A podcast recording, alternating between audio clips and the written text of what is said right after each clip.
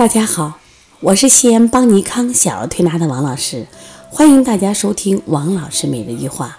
今天我想分享的主题是运动后老咳嗽是怎么回事儿。那今天呢，我接了个来自南京的远程问诊，其实这个妈妈就问到我一个问题，她说我的孩子啊持续咳嗽三年了，她说我也听了你的医话。记住带他经常去晒太阳，多运动。可是他运动完以后回来就咳嗽，那平常还好。实际上一提到运动后咳嗽，其实我们往往考虑到一种咳嗽的名字叫咳嗽变异性哮喘。哎，这个怎么名字还挺复杂的，叫咳嗽变异性哮喘。其实这个病啊，它有个特点，就说它算哮喘吧。拿哮喘的药物去治疗效果很好，但是它的典型症状就是咳嗽，人家没有喘息，所以说它不能属于非典典型的哮喘。也就是说，我们典型的哮喘，比比如叫支气管哮喘，那它这个可能从条件上还不算符合，那我们只能叫什么呀？咳嗽变异性哮喘。但是呢，拿咳嗽的药去治它又效果不好，比如说抗生素去治疗它，嗯，比如说人家支气管炎的咳嗽，可能。这个我们用头孢就可以。如果是支原体引起的咳嗽，我们用阿奇霉素就可以，是不是？如果我们典型的是，比如说点点的是过敏性咳嗽，可能我们吃点氯雷他定就见效。但是这类孩子的咳嗽呢，可能怎么就不见效呢？哎，但是你尝试用一些治哮喘的药，比如是沙丁胺醇，哎，发现就有效果。哦，所以说那这一类的小孩呢，我们就定为什么呀？咳嗽变异性哮喘。咳嗽变异性哮喘呢，它的咳嗽点呢一般是早晚，当然晚上可能时间会更多一些，更多一些。那么这个时候咳嗽呢，它往往是阵发性的，阵发性的那种干咳。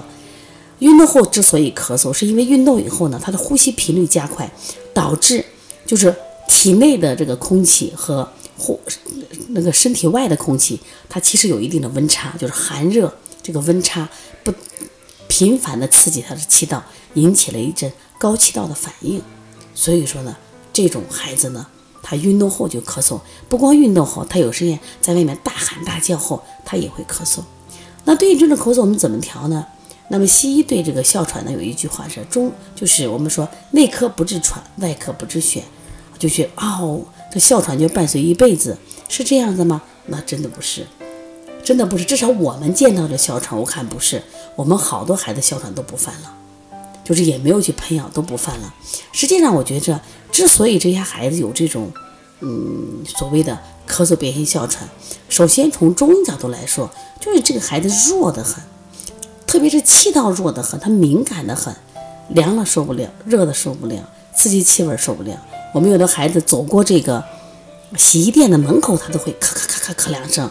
有的地方不是那那个啥做醋，那个醋味儿，咔咔咔咔咳两声。那为什么别人不咳，为什么你就咳呢？这就叫高气道反应。所以说我们怎么做呢？第一个，那我就主张大家孩子往大自然放，让他接受各种触觉，冷的、热的、凉的、辣的、刺激的，让他去接受这些触触觉。他其实接受了更多的触觉，他不敏感了，哎，他也就不咳了。所以往大自然放。说天冷了，你让他多在外面多待会儿；天热了，在外面多待会儿，不要一热的往屋里待。所以说，他越在温室里成长，那这种过敏的可能性，就是高气道的反应就越大。第二个呢，就是我们说，就是肩颈，包括他颈部那这些地方呢，我们一定要做疏松，一定要这个地方的肌肉气血充盈。气血充盈以后呢，我觉得他这个就是咽部的这种气道的肌肉结实了，这种敏感也就好很多了，好很多。所以说，我们往往做的时候，像天这个，呃，我们说的桥弓啊、天突以及肩颈。我们都采取这种放松的手法，哎，效果真的挺不错的。当然，我一直提倡，凡是过敏的孩子，不要怕他过敏；哮喘的孩子也不要怕他哮喘，不要被这病名吓着。就只有让孩子就是和接地气，特别是最近啊，天气暖和了，阳光充足，一定要加强户外运动。孩子只有一个好身体，才可能有一个好的学业和好的未来。所以，家长们，我真的希望大家对孩子的教育。再换一种思路，因为最终啊，PK 的是身体，身体不好了，那么他的未来有什么来保证呢？如果呢，你的孩子也有这种咳嗽、变性哮喘或其他的问题，啊，或者你工作中有什么问题，可以直接拨打我的电话幺三五七幺九幺六四八九，那么也可以加微信号幺七七九幺四零三三零七。另外，我想告诉大家，我们在四月份啊有两场课程，第一场呢就是咱们在啊四月初有个鼻炎、腺样体以及视力调理的六合一的专项技能培训。